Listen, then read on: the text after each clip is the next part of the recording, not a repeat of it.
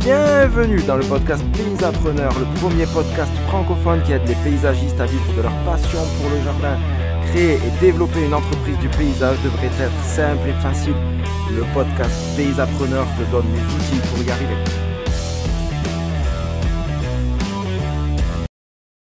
Alors, ce que pensent la plupart des jeunes entrepreneurs, alors vous me dites si vous êtes dans un de ces cas. Ce serait euh, dans, les, commentaires, ça, ça m'intéresse. Euh, il y a beaucoup qui pensent que c'est la qualité des prestations qui assure une clientèle à continu. Et que donc, euh, au bout d'un certain temps, en fait, euh, il n'y a plus besoin d'aller démarcher, que c'est le bouche à oreille, en fait, qui fonctionne et que le bouche à oreille, c'est euh, le saint de, de l'entrepreneur. C'est pas faux, hein. Mais faire un, faire un chantier de qualité, ça ne veut pas dire derrière d'autres clients. le deuxième point, c'est qu'il y a de la concurrence et que du coup, au niveau des tarifs, tout le monde tire les prix vers le bas. Et j'ai beaucoup d'entrepreneurs qui me disent, mais on ne peut pas facturer plus cher euh, parce qu'il y en a qui sont moins chers, alors qu'ils n'arrivent pas à se verser de revenus. Donc, ils pensent vraiment que la concurrence, elle est là pour casser les prix et que forcément, c'est très, très dur de s'en sortir. Et du coup, ça rejoint un peu l'idée qu'il faut travailler 60-70 heures par, euh, par semaine pour arriver à se dégager un petit peu d'argent. Et le troisième point, certains pensaient qu'ils ont besoin d'avoir un panel technique alors, j'ai mis besoin de maîtriser toutes les techniques, pas forcément toutes les techniques, mais d'avoir en tout cas un panel technique très conséquent euh, pour avoir une entreprise du paysage qui tourne. Donc, du coup, euh, c'est des personnes qui se perdent beaucoup en, euh, formation, mais qui se perdent aussi beaucoup dans la réalisation des, chantiers, prendre des, tâches qu'ils ne, maîtrisent, pas forcément. je vais revenir avec vous. dans les commentaires, dites-moi s'il y en a certains qui ont qui ont ça, euh, qui ont déjà ressenti ces choses ou qui pensent que c'est comme ça que ça se, que ça se passe.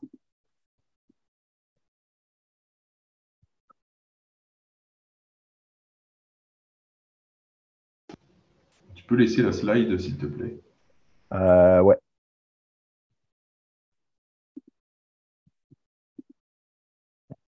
La voilà. Ça te va? Merci. Avec plaisir.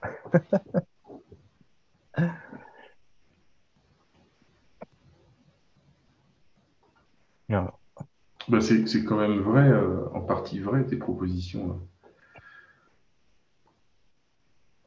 Ouais. Ok. Non, du coup, je vois plus. Non, pas la dernière, mais la première, la première, elle est quand même en partie vraie. Si si tu maintiens un bon rapport qualité-prix, euh, les gens ils te rappellent en général. Euh, oui, j'ai pas dit que si tu veux sur la première, et on va l'aborder après, mais le bouche à oreille, c'est l'outil le plus puissant du monde. Tu peux faire tout, le marketing que tu veux. Si tu sais pas travailler, tu vas avoir une réputation désastreuse. Et on est bien d'accord.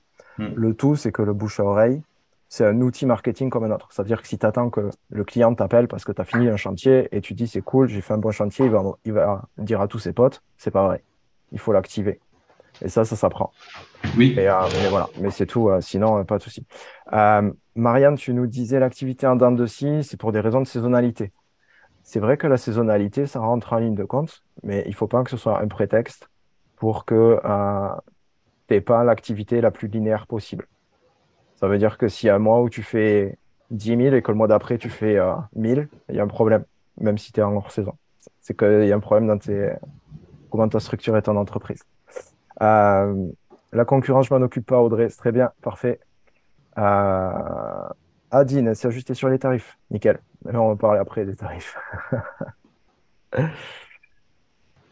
Ça marche, c'est bon pour vous, on continue? Yes. Ah ben Audrey, c'est Guillaume. D'accord, merci Guillaume. Parfait. Je ferai plus l'erreur, hein, Guillaume, je promets. Ok, la réalité, en fait, c'est que euh, devenir entrepreneur, c'est dans la tête.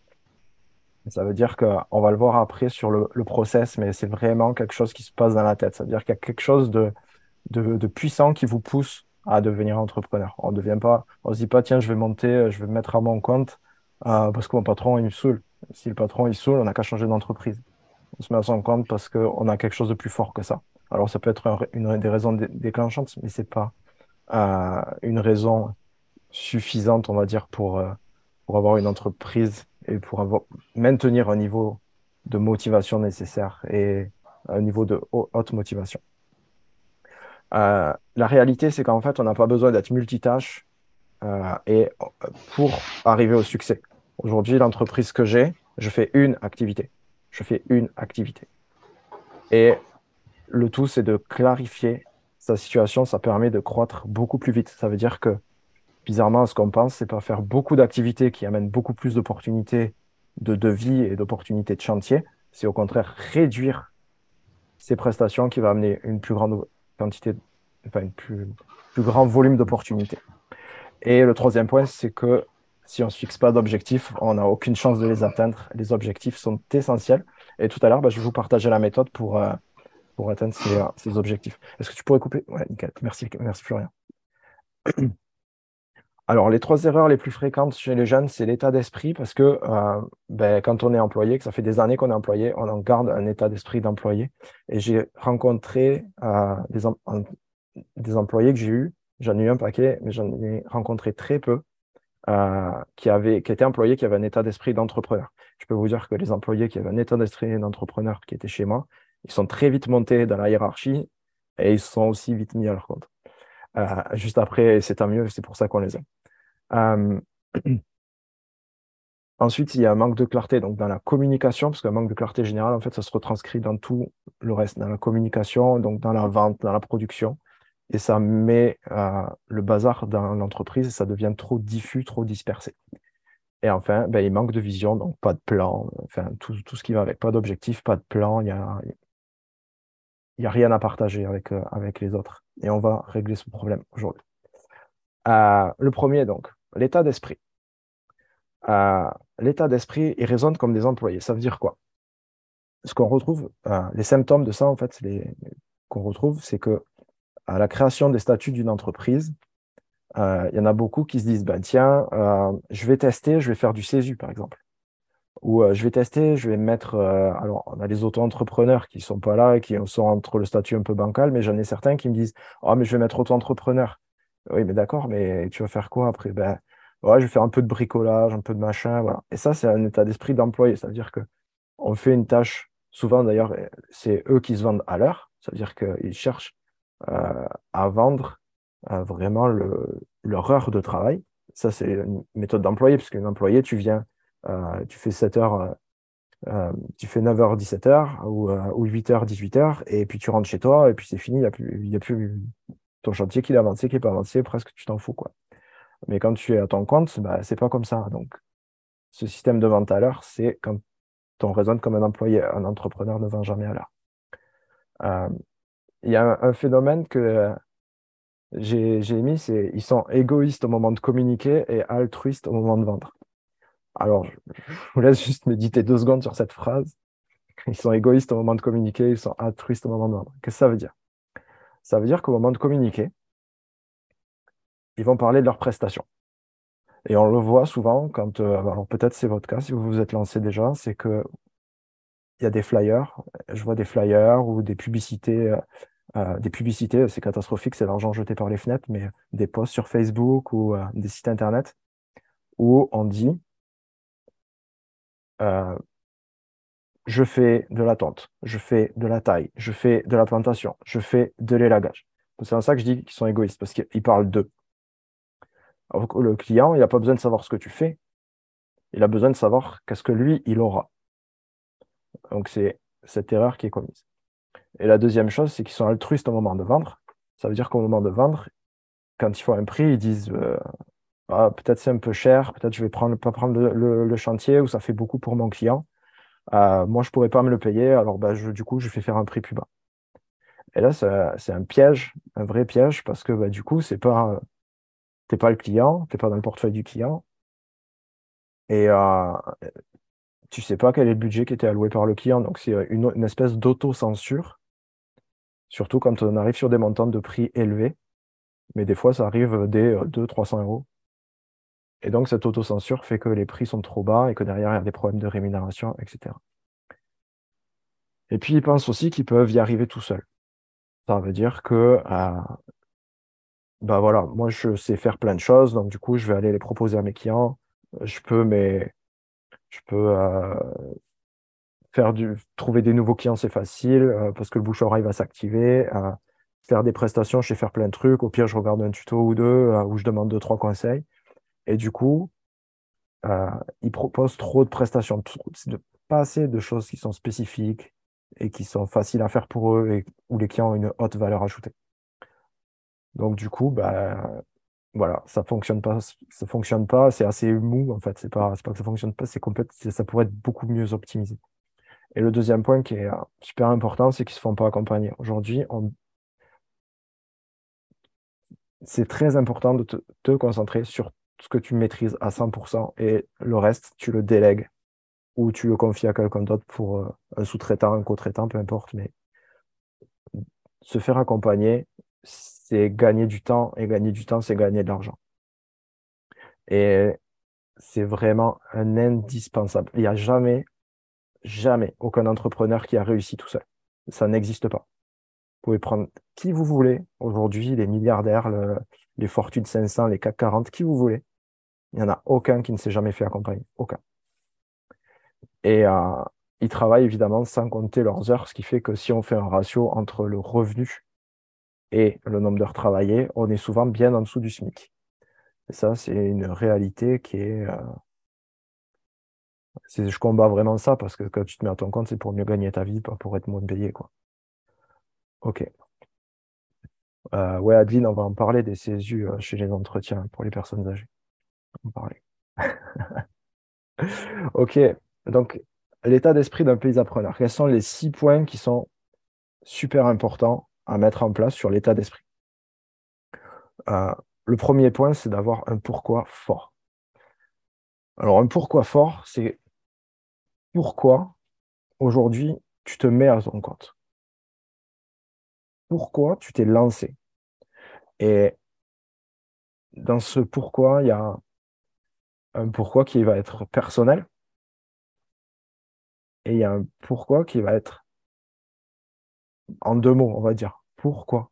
Pour tes clients, mais pour qu'ils aient quoi tes clients?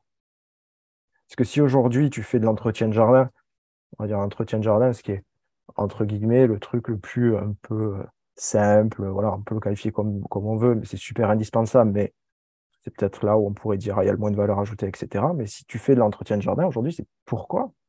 Qu'est-ce qu'ont tes clients quand tu fais de l'entretien de jardin? Est-ce que tu réponds à cette question?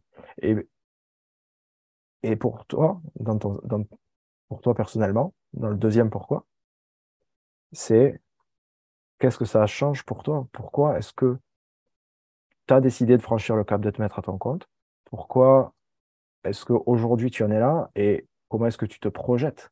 Et est-ce qu'aujourd'hui, ce que tu es en train de faire, ça dessert l'objectif final, là où tu te vois plus tard, dans 10 ans, 20 ans? Donc ça, ce pourquoi fort, il est super important. Et si vous avez l'occasion, je vous conseille le livre de Simon Sinek, euh, Commencez par pourquoi, qui va vraiment vous expliquer ça. Et les cinq pourquoi. Enfin, il y a plein de, plein de choses là-dessus, mais surtout, la, la vraie question, c'est pourquoi est-ce que je fais ça pour moi et pourquoi est-ce que je fais ça pour mes clients? Le deuxième point, c'est de construire une entreprise à partir de ses valeurs. Alors, construire une entreprise à partir de ses valeurs, ça veut dire que on ne fait pas ce que nous dit le client. C'est nous qui venons apporter une valeur ajoutée. Donc si un client nous dit je veux du gazon synthétique et que nous, notre valeur haute, c'est l'écologie, mais qu'on accepte de faire un chantier en gazon synthétique, c'est qu'on est en train de se perdre et qu'on n'apporte rien. Et honnêtement, on a du, faut, en vouloir pour se regarder le soir dans la glace en disant ouais bon ben, j'ai fait ça, je suis pas trop fier quand même d'avoir fait ça. On n'est pas là pour travailler pour l'argent, on est là pour travailler pour les gens. Et si on n'est pas aligné avec les gens, on ne travaille pas avec eux, mais on va chercher des clients avec qui on est aligné. Mais on construit une entreprise sur ses valeurs.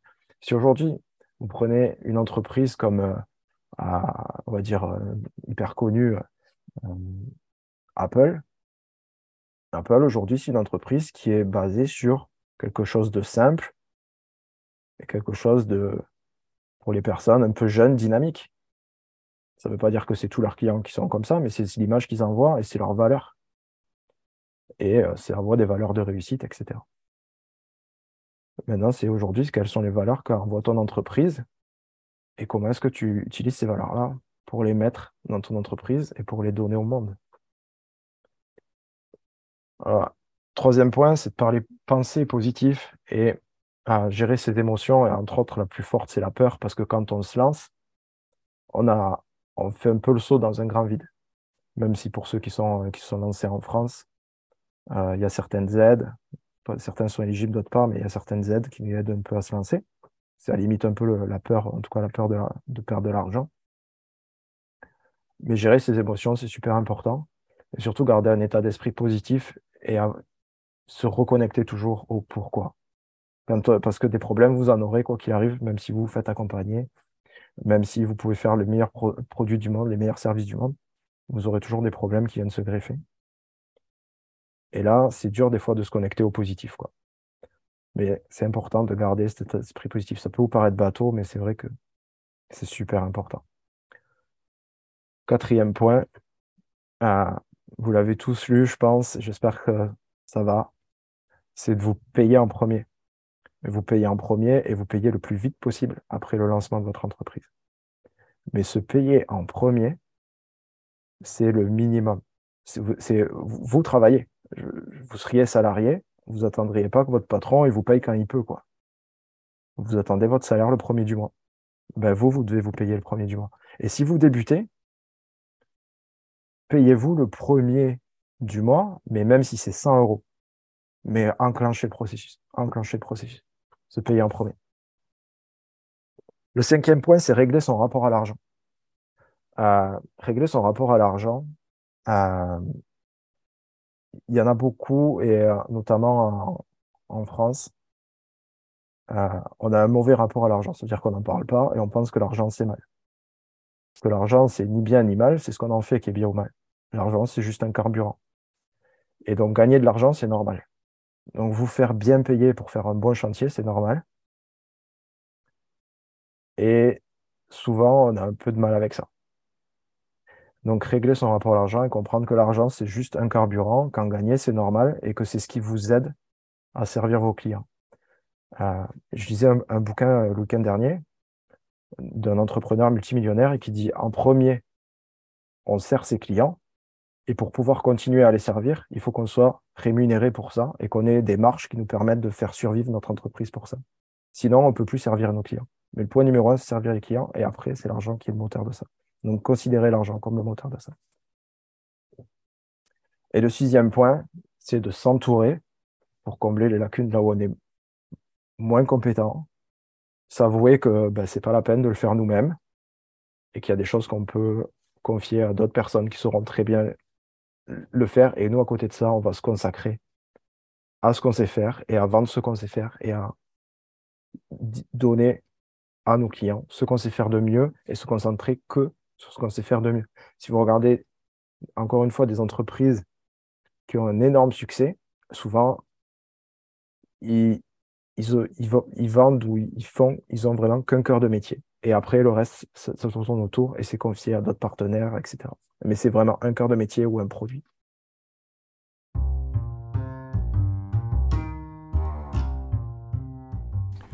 Et voilà, c'est tout pour aujourd'hui. J'espère que cet épisode t'a plu. Si c'est le cas, abonne-toi à la chaîne Partage cet épisode avec d'autres entrepreneurs pour eux aussi les aider. Tu peux également me laisser un avis, notamment sur Apple Podcast. Et si tu as envie d'aller plus loin pour développer et structurer ton entreprise du paysage, je t'invite à me laisser un message directement, soit sur Instagram, soit sur Facebook Messenger, et je te recontacterai très très rapidement pour t'accompagner dans le développement de ton entreprise. D'ici là, je te remercie pour ta fidélité, je te souhaite une très très belle journée et je te dis à très bientôt sur le podcast Pays Appreneur.